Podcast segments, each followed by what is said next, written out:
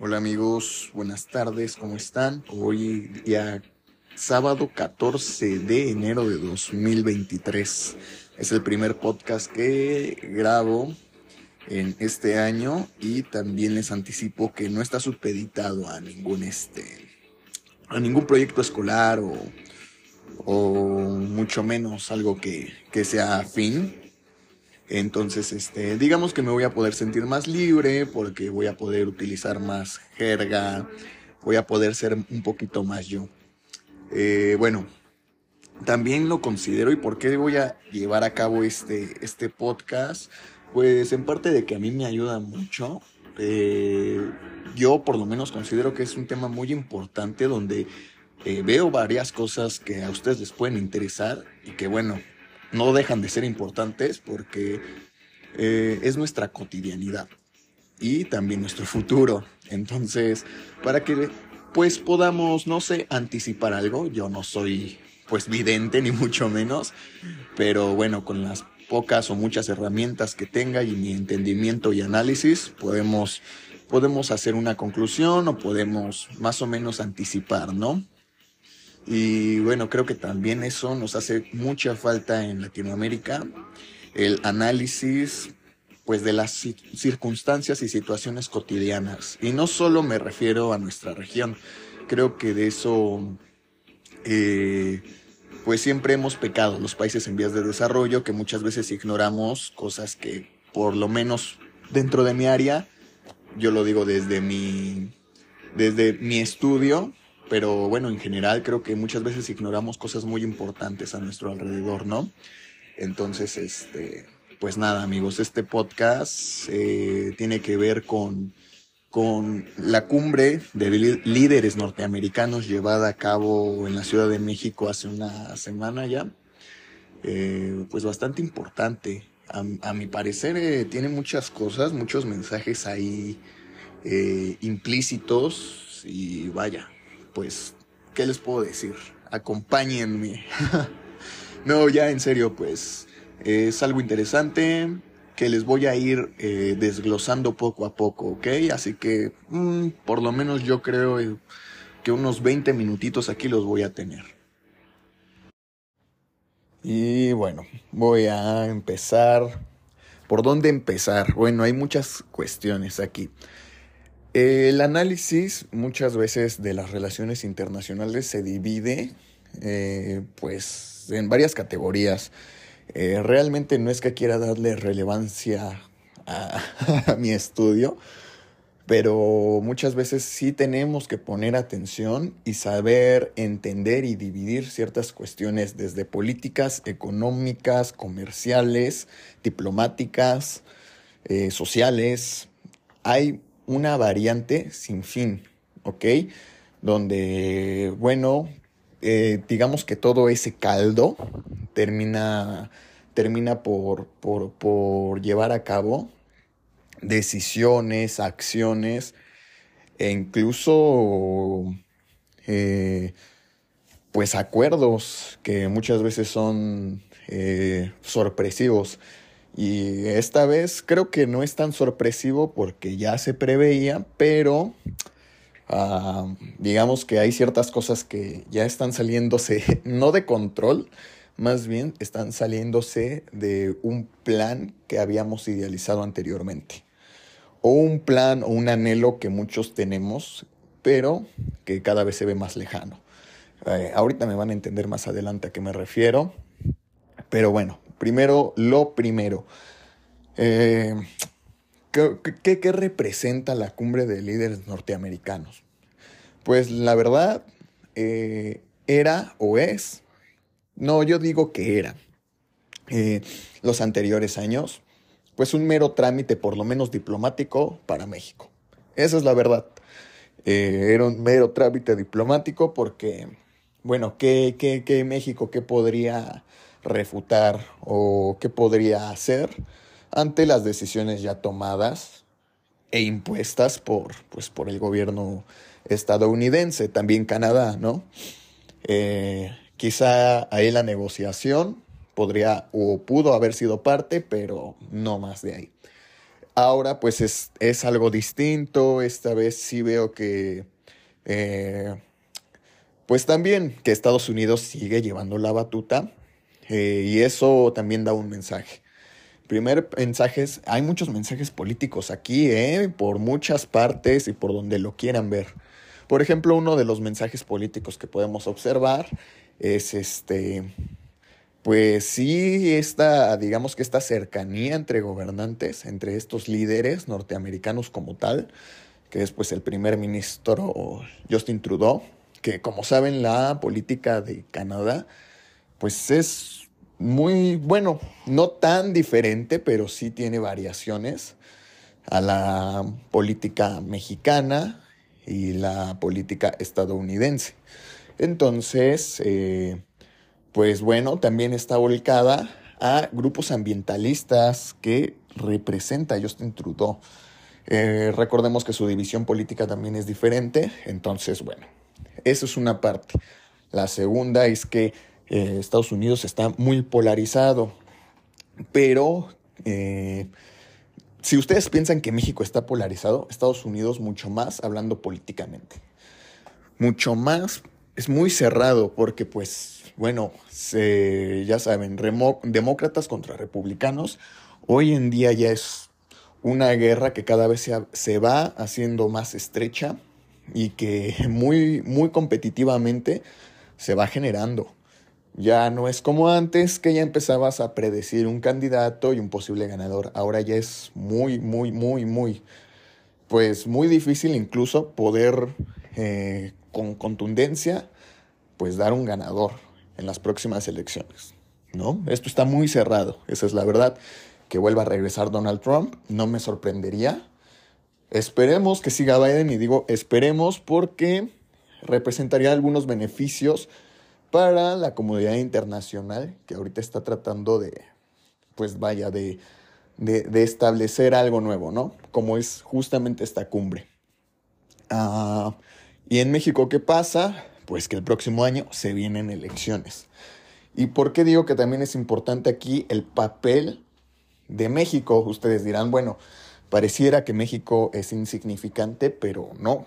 Realmente es que México sí está llevando a cabo pues un papel pues quizá no protagónico, pero sí está dentro de, de, un, dentro de una perspectiva equilibrada, ¿saben?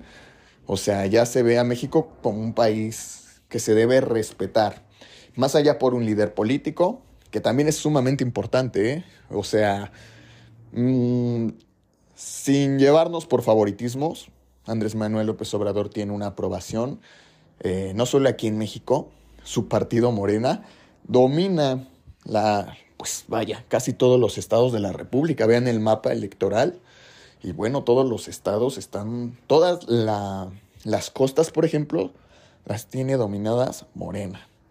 O sea, el mar lo domina Morena, que eso es otra parte importantísima. ¿Por qué? Pues por donde, por donde van a entrar las exportaciones las importaciones marítimas. O sea, muchas cosas, muchas cosas, pero bueno, eso es, podría decir que eso es hasta materia para otro, otro, otro video, otro podcast.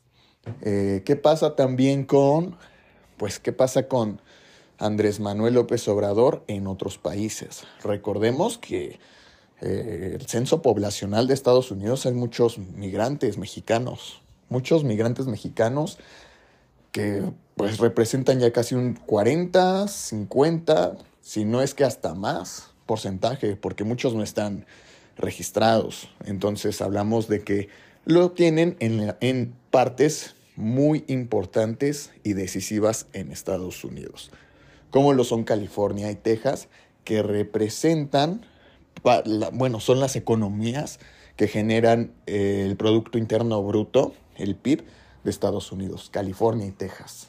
Entonces, si tú tienes un líder mexicano, como lo es Andrés Manuel López Obrador, que lo siguen tanto allá, la verdad es que de todos los presidentes que a mí me ah, haya tocado ver, Andrés Manuel es el que tiene más aceptación con los migrantes, cosa que no había pasado y pues eso también representa una política, bueno, más bien eh, condiciona una política. ¿Por qué? Porque Joe Biden necesita votos. Entonces, si ve, si ven los ciudadanos, los, los, ciudadanos, los paisanos mexicanos allá que eh, Andrés Manuel decanta por, por un gobierno, ¿qué van a hacer? Pues seguir, ¿no? Seguir a su líder. Y eso que representa en California y en Texas, votos, que son sumamente importantes, porque repito y reitero, que son áreas sumamente importantes para la economía y decisivas para las elecciones. Entonces ahí ya tenemos otro mensaje, ¿no? Político. Y también Canadá, que realmente Canadá, vaya, no tiene como una población muy grande, su demografía es muy pequeña aún, pero vaya, que los mexicanos tienen muchas facilidades para migrar allá. Bueno, facilidades entre comillas comparadas con otras naciones, otros estados, pero vaya, relativamente sencillo para un mexicano poder migrar a Canadá. Entonces, este, ¿qué está pasando? El efecto, pues México, que son la migración, eh, ayuda a componer la demografía de todo el área. Y si tienes un líder político que vaya, ya sean eh, personas en Canadá o Estados Unidos, no digo que todos los mexicanos, pero sí su gran mayoría van a apoyar, pues tienes que tener una buena diplomacia y tienes que trabajar en conjunto con ese líder. Entonces, ahí es donde entran este tipo de detalles incluso del Aeropuerto Internacional Felipe Ángeles, el AIFA, este nuevo aeropuerto, y ahí te vas a dar cuenta de, lo, de algo que digo y que es muy cierto. Eh, eh, decía algún periodista que es aquí, mm, ya no me acuerdo quién. Bueno, muchos eh, periodistas decían abiertamente que, y yo compartía justamente también esa idea, que eso representa más algo de logística en Estados Unidos, donde el Air Force One tenía que aterrizar en la Ciudad de México, en el aeropuerto Benito Juárez, y pues que no era como que muy factible que realmente se pudiese aterrizar en el aeropuerto internacional Felipe Ángeles, pues justamente por eso, porque ya es esto, esto es logística, esto ya no recae en la decisión del presidente. Pero vaya que pues sí dio una sorpresa ah, cuando Joe Biden terminó aterrizando en, en el nuevo aeropuerto. Y también Justin Trudeau que Justin Trudeau sencillamente, porque sabemos que Justin Trudeau no se lleva bien con, con bueno, eso creo que ya está de más, eh, eh, con Donald Trump, para que no se queden con, con, la espina. Pero este, eh, Trudeau sigue como, pues, sí, como una forma diplomática de, pues, si lo hace Biden, pues también lo puedo hacer yo, ¿no? Realmente es que eso no, no, no, no, no, no implica mayor mayor problema, justamente por eso es donde digo que ese mensaje político de, autoridad y de compañerismo se da a través de, por ejemplo, este tipo de detalles, ¿no? Donde pues cambian la logística para poder llegar al nuevo aeropuerto, a través de una petición de Andrés Manuel, que de hecho fue pública. Entonces, ahí vemos que no es que Andrés Manuel controle, no, no, no, no caigamos en ese error y en ese fanatismo, porque no es así, pero sí puede llegar a generar pues situaciones o puede llegar a condicionar situaciones. Entonces ahí es importante, ¿no? Vean ustedes cómo ya en 11 minutos ya empezamos a, a, tomar como rienda de todo esto. Esto es nada más en circunstancias diplomáticas y de geopolítica. Ahí viene lo geoeconómico y lo geoestratégico después. Entonces, bueno, ya comprendimos que eh, la geopolítica aquí otra vez está tomando decisiones. En conclusión, tenemos un líder que lleva, y justamente Andrés Manuel es ahorita el que tiene de los tres mayor aprobación, no en Norteamérica, bueno, sí en la región norteamericana, pero respectivamente en sus estados. Por ejemplo, Justin Trudeau eh, antes era muy popular, pero ha ido disminuyendo paulatinamente. Y es que ese es el problema también en la política, cómo mantenerte. Tenía mucha aceptación Justin Trudeau, que paulatinamente ha ido disminuyendo y eso es, pues creo, hasta normal en cierto punto, pero bueno, eh, ha bajado bastante. Joe Biden, Joe Biden, perdón, pues qué podemos decir? Creo que todos hemos visto que por algo ahorita tiene una, una competitiva eh, campaña contra los republicanos, demócratas contra republicanos. O sea, como les, les repito y les reitero la idea de que si piensan que hay un país polarizado aquí, pues es que no han visto Estados Unidos, donde es uno u otro y, y pues ahí es la confrontación directa, ¿no? También no digo que aquí en México, pero ¿qué pasa aquí en México? Que aquí son más. Justamente, o sea, para tener polarización debe de haber dos. Y si tiene dominado todo un sector, eh, un solo hombre, porque esa es la verdad, Andrés Manuel tiene dominado toda la población a través, pues, justamente de sus representantes y su partido que es Morena. Esa es la verdad. O sea, entonces es el que mayor aceptación tiene en su país. Eh, llegando hasta el 60%, 50%, que ya es más de la mitad, ¿no? Bueno, 51, 52%, que es más de la mitad. Entonces, pues si hablamos de un grado de aceptación mayor que pues sus similares eh, como Joe Biden o eh, Justin Trudeau en Canadá y Estados Unidos respectivamente. Canadá y Estados Unidos respectivamente, no, es al revés, perdón.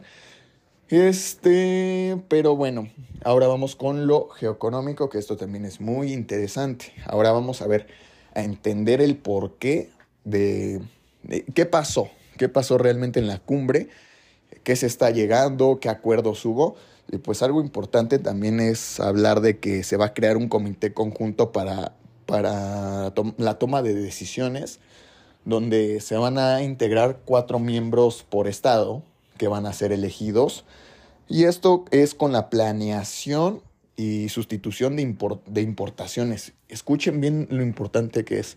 Todos sabemos que México y Estados Unidos, y junto con Canadá, no excluyéndolo, han llevado, pues, desde el, sí, justamente desde la era neoliberal, eh, el, el Tratado de Libre Comercio, el TELCAN, eh, anteriormente ahora TEMEC, Temec, perdón. Este, la verdad les voy a ser muy sincero, yo he leído el Temec, pero no todo, ¿eh? Es grandísimo el Temec, son como mil y algo de páginas. Realmente es que he leído partes, fragmentos en, trabajos que he hecho. Y bueno, ya puedo decir que he hecho, no les voy a mentir, eh, que, que he hecho trabajos basándome en él, pero bueno, para eso a mentirles que lo he leído todo, no, porque es muy extenso, pero me comprometo a hacerlo. Eh, pero, por ejemplo, esto de comercio, importaciones, aranceles, sumamente importante. ¿Por qué?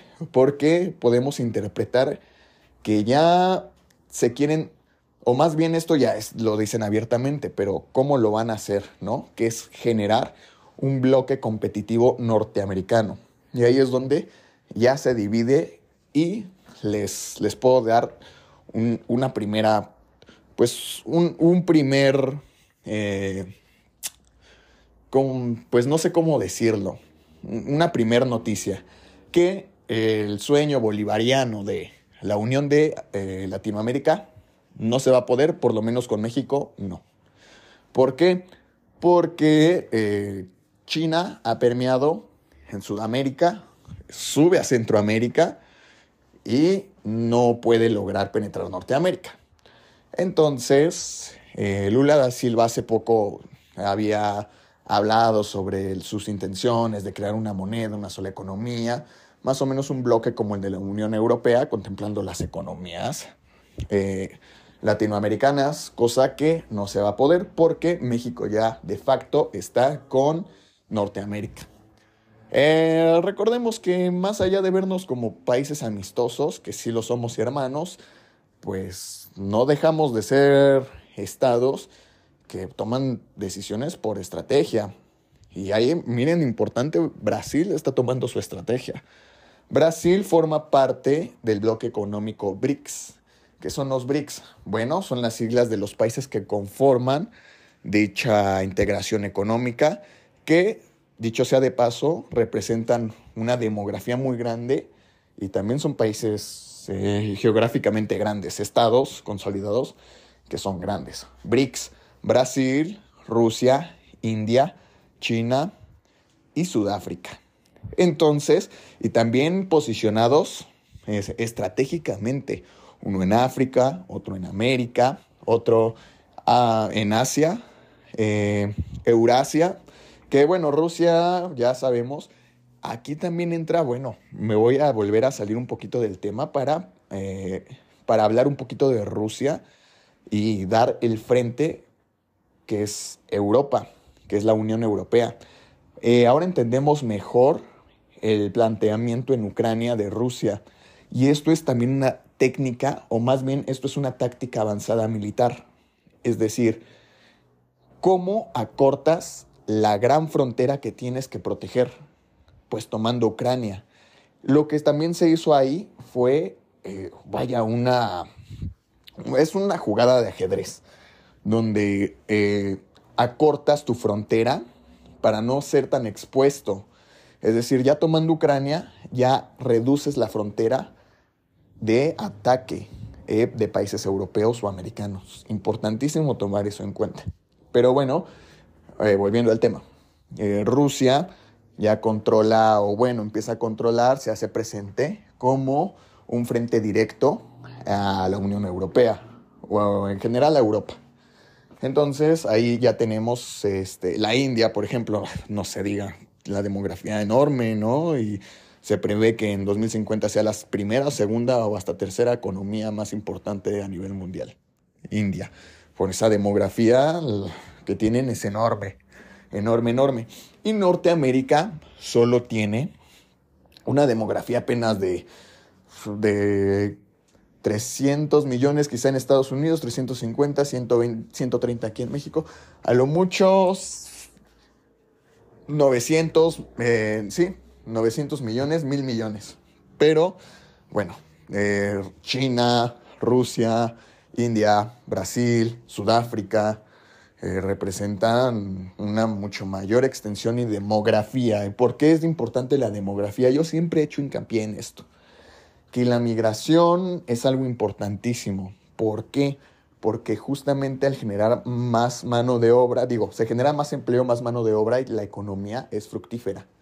Por eso siempre he sido yo como pro migración, porque ayuda justamente a estimular el mercado y las cadenas de producción. Por eso es que China, por ejemplo, hoy en día ya le está compitiendo a Estados Unidos en rubros económicos, pero ese es tema de, ese es otro tema, luego lo podremos abordar. Entonces, eh, bueno, reitero, volvemos a este, a la geoestrategia y geoeconomía. ¿Ok? Entonces, bueno, en, esta cumbre de líderes americanos, justamente se empieza a consolidar este bloque norteamericano, rompiendo con la perspectiva que tiene eh, Brasil, que es el, la, potencia económica de, de, de, Latinoamérica y de Sudamérica, que compite con México. Les digo, Sí, pueden ser países hermanos y muy, muy lindo todo eh, diplomáticamente, pero realmente son estados que compiten por, por ganar un lugar, ¿no? Ganar un lugar de desarrollo, en el desarrollo, mejor dicho. Entonces, eh, Brasil lo ve porque pues puede, sabe que puede tomar eh, la aceptación de los países de Sudamérica e incluso parte de Centroamérica. Por eso es que México ha insistido en Centroamérica. Vean, vean aquí cómo los países están, incluso los países de tercer mundo compiten por regiones y su expansión e influencia. Entonces, eh, México, vaya, es raro, ¿no? Pero México siempre ha tenido un papel relevante y de hecho hoy en día es la economía más poderosa de países habla de habla hispana entonces, este, mm, digamos que eso crea más familiaridad con México, pero pues realmente en un futuro no sabemos por quién se puede decantar. Yo digo que probablemente China y Brasil dominen más el sur, México domine Centroamérica junto con Norte, bueno, todo Norteamérica, perdón, Estados Unidos, Canadá y México puedan expandir su influencia hasta Centroamérica y bueno, termine siendo Norteamérica y los países del Caribe se unan a ese bloque económico, ¿no? Que se está empezando a crear. Pero quién sabe respecto a, pues, otros países como lo son Colombia, que, eh, o los países del Pacífico, ¿no? La Alianza del Pacífico, que es Chile, Perú, bueno, otro tema que podríamos desarrollar. Pero bueno, ya se está conformando el bloque económico de Norteamérica y ya se empieza a ver la necesidad de crearlo. Anteriormente era nada más supeditar a México como un país, eh, bueno, aún sigue siendo, ¿no? Un país obrero, pero ahora ya debido a la demografía y a la potencia y a las alianzas, es como Estados Unidos y Canadá se ven obligados a tener que integrar y generar el desarrollo de México para poder ser competitivos a nivel eh, regional, eh, hablando de todo Norteamérica. Entonces, eh, económicamente, esta parte de aranceles y de producciones aquí en México, donde, bueno, hay una inversión extranjera directa enorme, creo que es de las más altas en la historia de México. No es por casualidad, México está empezando a ser el sustituto cercano de China, ¿no? Y justamente no solo con países, eh, sus homólogos, que son Canadá y Estados Unidos, sino con países europeos, que también son potencia, como Alemania, que pues toda Europa se sabe que pertenece ya más allá. Vámonos rápido, OTAN. OTAN es Estados Unidos, son aliados de Estados Unidos. Entonces, México pertenecería a ese bloque a ese bloque, digamos que de alianzas, ¿no? Eh, y bueno, entonces puedo, puedo predecir que la Unión Latinoamericana que muchos esperan no se va a hacer, por lo menos que México la contemple, no. De hecho, México, eh, Andrés Manuel, dijo abiertamente que la alianza americana solo se puede generar y solo él eh, aceptaría esta alianza, esta eh, esta unificación si se contempla Canadá y Estados Unidos. ¿Y quiénes tendrían el control? Pues justamente Canadá, Estados Unidos y también México con su ya influencia. O sea, son intereses de por medio los que motivan eh, las, las acciones de cada líder. Entonces, o nación. Entonces, eh, pues por lo menos de facto, no. No, no, no, no creo que sea posible, por lo menos ahorita. No es conveniente tampoco.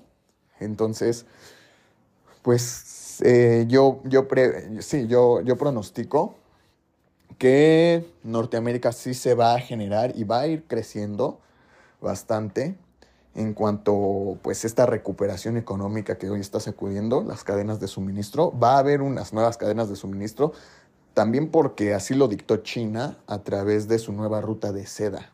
Porque sí, los chinos justamente están trabajando arduamente y ese es el proyecto Premium, donde van a poder hacer gala de todo lo que han venido desarrollando y de esta forma piensan eh, liderar el mercado y ser la primera economía a nivel mundial a través de su nueva ruta de seda. Pueden investigarlo, no es algo que les esté inventando ni me esté sacando de la manga. Entonces, eh, bueno, vamos también con, la expectativa y la, estrategia. Pues, ¿cuál es la estrategia? Conjunto, bueno, a mí me gusta mucho utilizar, porque es muy correcto este término, autarquía. ¿Qué es la autarquía? Les comento rápido. Es la autosuficiencia en sectores estratégicos, como lo pueden ser la energía, como lo pueden ser eh, la alimentación y la, y la educación, pero justamente la autarquía hoy en día, vaya lo que son las cosas, la globalización es depender de cadenas globales para poder llevar a cabo. La autarquía es seguir con el sistema de globalización, pero teniendo autosuficiencia en sectores estratégicos. Vaya, entonces se está trabajando en conjunto para eh, trabajar el litio que también esto es otro tema, que nos podría dar otro... Vaya, ya tengo aquí como cuatro o cinco temas a desarrollar.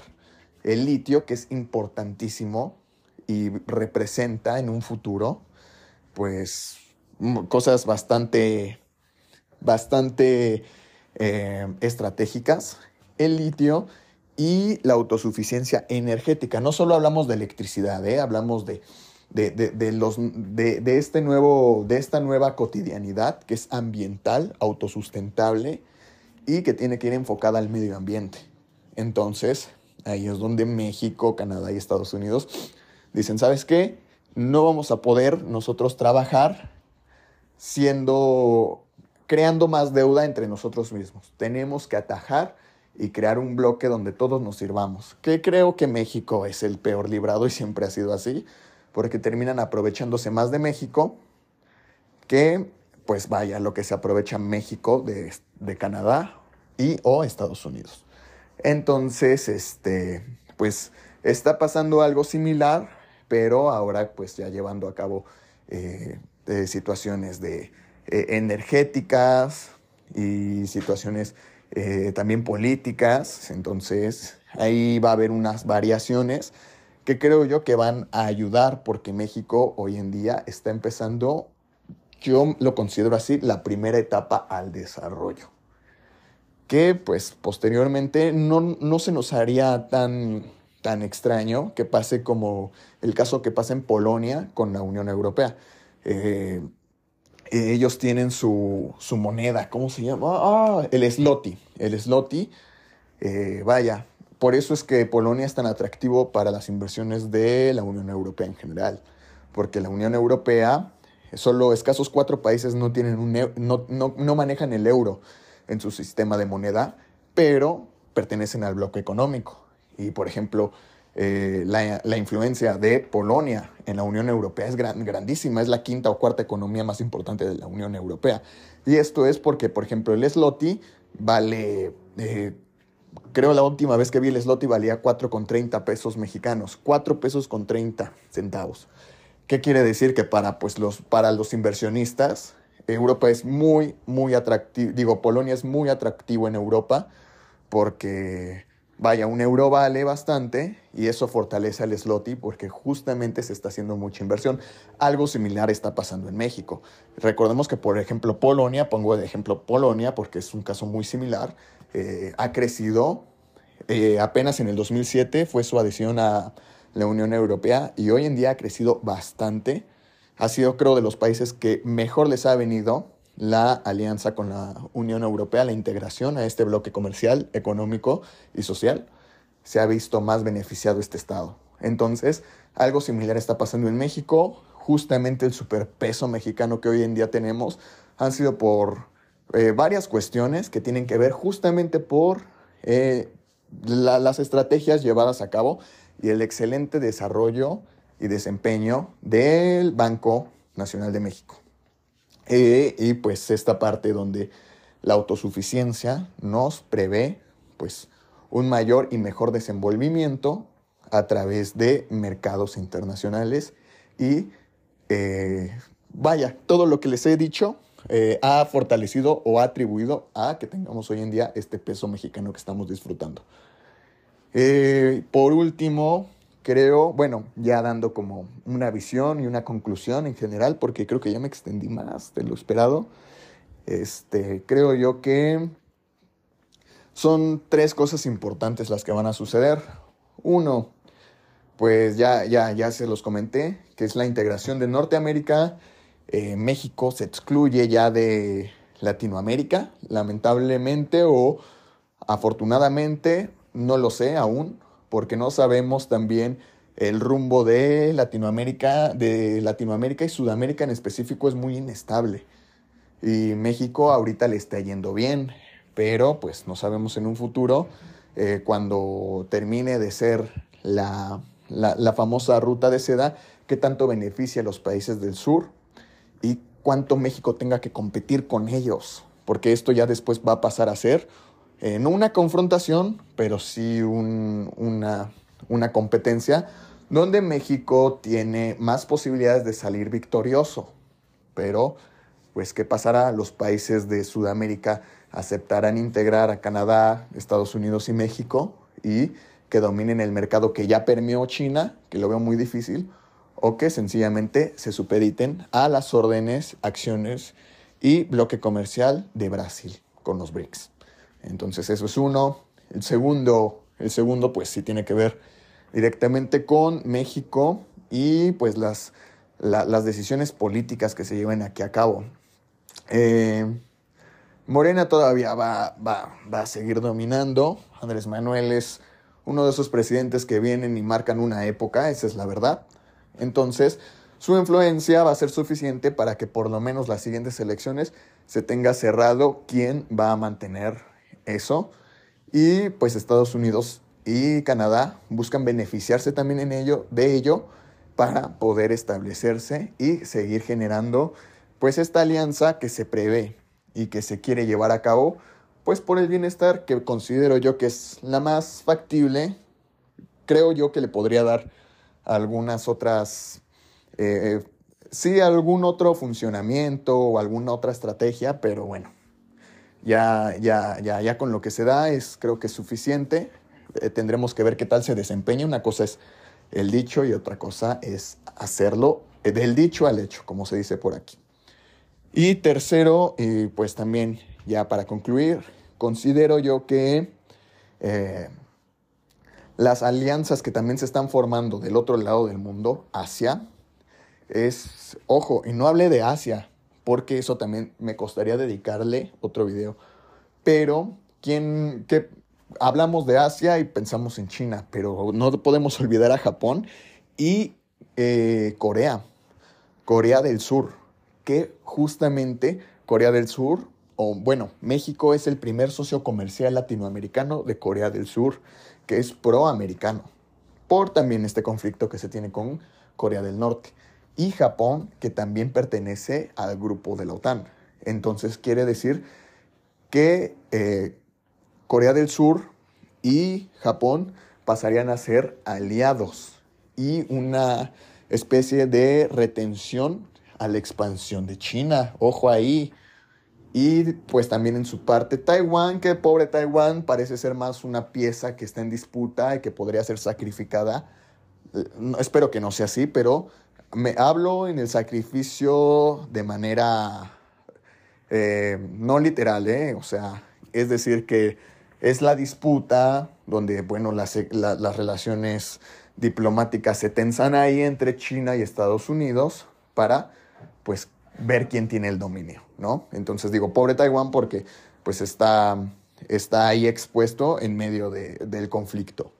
Entonces, este, es, es importantísimo también ver Singapur, cómo se comporta Singapur y qué tanto respeta esta nueva, pues esta nueva propuesta de China y la cadena de suministros exportaciones e importaciones.